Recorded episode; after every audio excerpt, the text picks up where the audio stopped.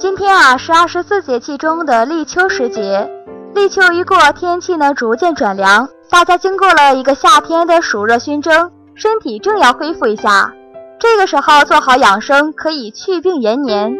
那么秋天应该怎样调养身体呢？从季节的养生角度来看，秋季最适合养胃。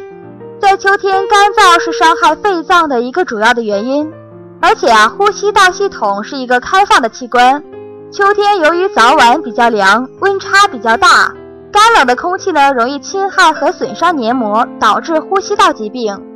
入秋之后，天气干燥，又是慢性病容易复发和病情加重的季节。那么在饮食上呢，大家应该多吃一些银耳、蜂蜜、豆浆和梨这些补肺润燥的食物。